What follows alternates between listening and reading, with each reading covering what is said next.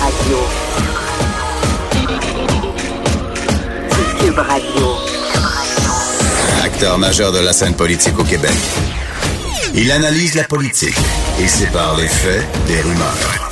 Trudeau le midi. Bon midi, on est le 13 mars 2019. Bon mercredi, mon nom est Jonathan Trudeau.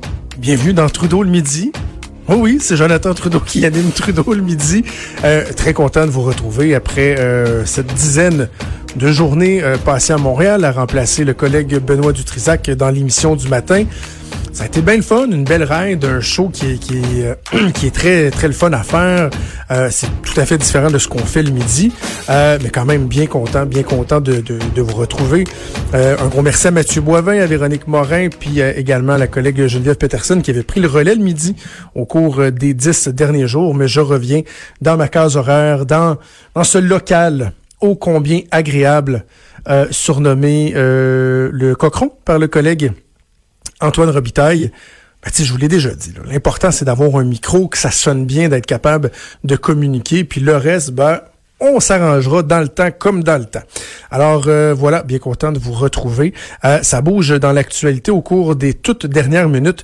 Il y a euh, le ministre des Transports fédéral, Marc Garneau, qui a fait une sortie, qui a fait le point concernant euh, l'utilisation du Boeing 737 MAX 8, euh, l'appareil évidemment qui était à l'origine de l'écrasement euh, de l'avion d'Ethiopian Airlines au cours du week-end. Également, même type d'appareil, hein, on s'en souvient, qui, il y a quelques mois, s'est écrasé en Indonésie.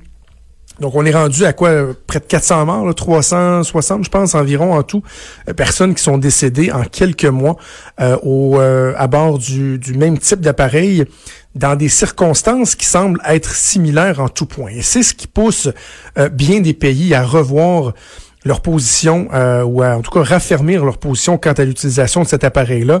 Un appareil qu'on dit à la fine pointe de la technologie, c'est Boeing, c'est un 737 les Boeing 737 qui sont dans les airs un peu partout dans le monde depuis des décennies. Ça, c'est la dernière version, euh, version là, au, à la fine pointe de la technologie.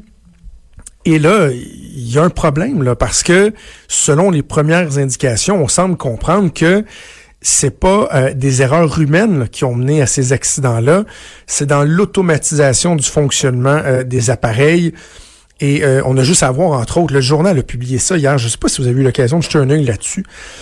Ça donnait des frissons. Honnêtement, ça donnait des frissons. C'était un tableau qui démontrait, pendant les huit minutes de vol, euh, le, la vitesse d'ascension et de descente de l'appareil d'Ethiopian Airlines.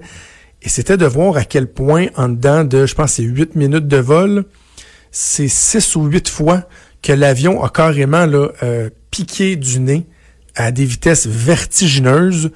Et là, après ça, les pilotes qui tentaient de remonter, donc ça remontait de façon très, très, très euh, euh, raide pour repiquer. Imaginez, là.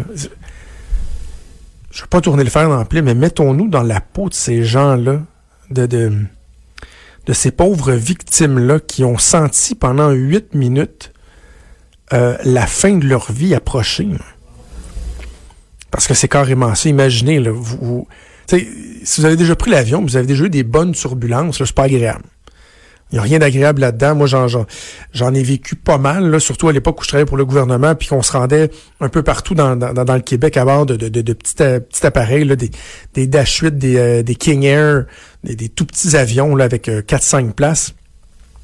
Quand ça se met à brasser, là, c'est pas drôle. Là. Quand t'as des, des, des, des vents de côté juste avant d'atterrir, tu as l'impression que tu vas atterrir sur le côté, là, c'est quelque chose. Mais imaginez donc la panique à bord alors que l'appareil se met à monter, à descendre, à monter, à descendre. Certainement eu un appel d'urgence qui a été fait, là, le, le fameux brace for impact. Donc, je le dis, je ne veux pas nécessairement mettre l'emphase là-dessus, mais c'est important de le mentionner pour expliquer un peu dans quel état d'esprit bien des voyageurs se sentent aujourd'hui. Parce que si euh, vous étiez supposé ou que vous devez au cours des prochaines heures, prochains jours, embarquer à bord d'un Boeing 737 MAX 8, peu importe la compagnie aérienne, ce que je viens de décrire là, le ce, à travers quoi les, les, victimes des deux vols qui se sont écrasés ont passé là, comme, comme, comme expérience, là, Vous pouvez pas vous enlever ça de la tête. Là. Vous pouvez pas ne pas y penser et que ça habite donc euh, votre état d'esprit, vos pensées. Alors, je comprends, moi, que la plupart des pays décident de clouer au sol ces appareils-là, ne serait-ce que pour euh, rassurer les gens, pour envoyer un message de dire aux gens, écoutez, là, euh, notre priorité, c'est votre sécurité. Ça doit être ça. Et c'est pas juste la sécurité des passagers. Là. On a deux appareils qui se sont écrasés, un en mer, l'autre dans un immense terrain euh, vaste. Imaginez si l'écrasement survient dans des territoires habités, dans un quartier ou dans un centre-ville. Imaginez les catastrophes euh, épouvantables. Alors, je comprends que les compagnies aériennes disent, euh, et, certains pays disent, la priorité, c'est la sécurité. Et je m'expliquais très mal l'attitude du Canada jusqu'à il y a quelques minutes de ça. Parce que là, là est l'élément de nouvelle, c'est qu'il y a du nouveau. Marc Garneau qui s'entêtait à dire au cours des 48 dernières heures que le gouvernement n'irait pas plus loin euh, au Canada. Donc, il y avait juste le Canada et les États-Unis, qui pour l'instant, c'était business as usual. Euh, parce que, et, c'est important de décortiquer ce qu'il disait. Il disait, pour l'instant, on ne sait pas ce qui s'est passé. Donc, ça sert à rien d'agir. Et quand on saura ce qui s'est passé, mais ben, peut-être qu'à ce moment-là, on posera des gestes. Mais c'est un non-sens. Ce qui pousse les pays et les compagnies aériennes à clouer les avions au sol, c'est justement le fait qu'on ne sait pas ce qui s'est passé. C'est justement le fait qu'on a deux événements, deux incidents qui sont similaires en tout point, et on n'est pas capable de mettre le doigt exact sur la cause. Qu'est-ce qui est à l'origine de ça? Alors, devant cet inconnu-là, dans un milieu aussi sensible, aussi névralgique que le transport aérien, l'aéronautique, vous pouvez pas avoir des inconnus comme ça lorsqu'il est question de la sécurité, encore moins lorsqu'on pense que c'est euh, des, des, des, euh, un mauvais fonctionnement informatique, de logiciels, d'outils technologiques, et non pas euh, des erreurs de pilotage ou des erreurs humaines. Donc, je trouvais que le raisonnement de Margarno était absolument mauvais. Et autant aux États-Unis qu'au Canada, ce qui est déplorable, c'est qu'on avait l'impression que c'était des motifs, des considérations économiques qui menaient les gouvernements à ne pas agir. Aux États-Unis, bien évidemment, Boeing, c'est une compagnie américaine, c'est un transporteur, un constructeur américain, donc on veut pas envoyer un, mauvais message, c'est atroce. Et au Canada, ben, on a entre autres Air Canada, WestJet, Sunwing, qui ont des appareils de ce type-là. Évidemment, eux veulent pas clouer leurs appareils au sol.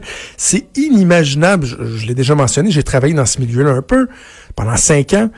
Euh, les frais que, et les pertes que ça cause aux compagnies aériennes de garder des avions cloués au sol, même quand c'est juste un appareil, la rentabilisation des, euh, des flottes dans le milieu dans dans le milieu de, l'aviation, c'est extrêmement difficile. Vos avions doivent être toujours dans les airs, remplis presque à pleine capacité pour essayer dégager euh, quelques profits que ce soit. Alors imaginez lorsque vous avez plusieurs avions, vous les clouez au sol, ces avions-là, euh, là vous payez dans le vide, ils sont pas rentables, vous perdez des clients, vous devez réaménager des routes, c'est épouvantable. Mais c'est la sécurité qui doit avoir le dessus surtout. Alors, euh, écoutez, ce matin, là, je, je, parlais des, euh, des gens au gouvernement autour de 10h30 ce matin. Le point de presse était prévu pour 11h de Margarno. Et ce que je décodais, c'est que, bon, le ministre était pour annoncer qu'on continuait euh, tel que prévu, mais que, bon, la formation des pilotes et tout ça, on mettrait beaucoup l'emphase là-dessus. Et là, finalement, le point de presse a été retardé de 30 minutes, a été repoussé à 11h30. Et moi, juste avant que j'entre en onde à LCN avec Mario Dumont 11h, j'ai eu l'information à l'effet que, oh, il y avait peut-être du changement, que le ministre avait eu des nouvelles informations et qu'il y avait peut-être des mesures supplémentaires qui étaient pour être annoncées. Or, c'est exactement ce qu'a fait Marc Garneau. Marc Garneau qui a annoncé au cours des dernières minutes que tous les appareils 737 euh, euh, MAX 8 sont désormais interdits dans l'espace aérien canadien. Donc, un peu comme l'Australie l'a fait, comme d'autres pays l'ont fait. Alors, euh, voilà, jusqu'à nouvel ordre. Je pense que c'était vraiment la bonne décision à prendre. C'est celle qu'a finalement annoncé Marc Garneau. Avant d'aller en pause, un mot sur le Parti québécois et Catherine Fournier, Jean-Martin Aussin, tout ça quand même assez particulier. Tout le monde attendait un événement qui devait avoir lieu cet après-midi au Collège Brébeuf. Euh, une discussion sur, en fait, un débat sur la souveraineté qui devait avoir lieu au Collège Brébeuf avec Sol Zanetti de Québec solidaire, Sylvain Gaudreau, député du Parti québécois, et Jean-Martin Hossan, c'était c'était annoncé, c'était attendu. Euh, les médias euh, devaient se rendre là pour couvrir ça.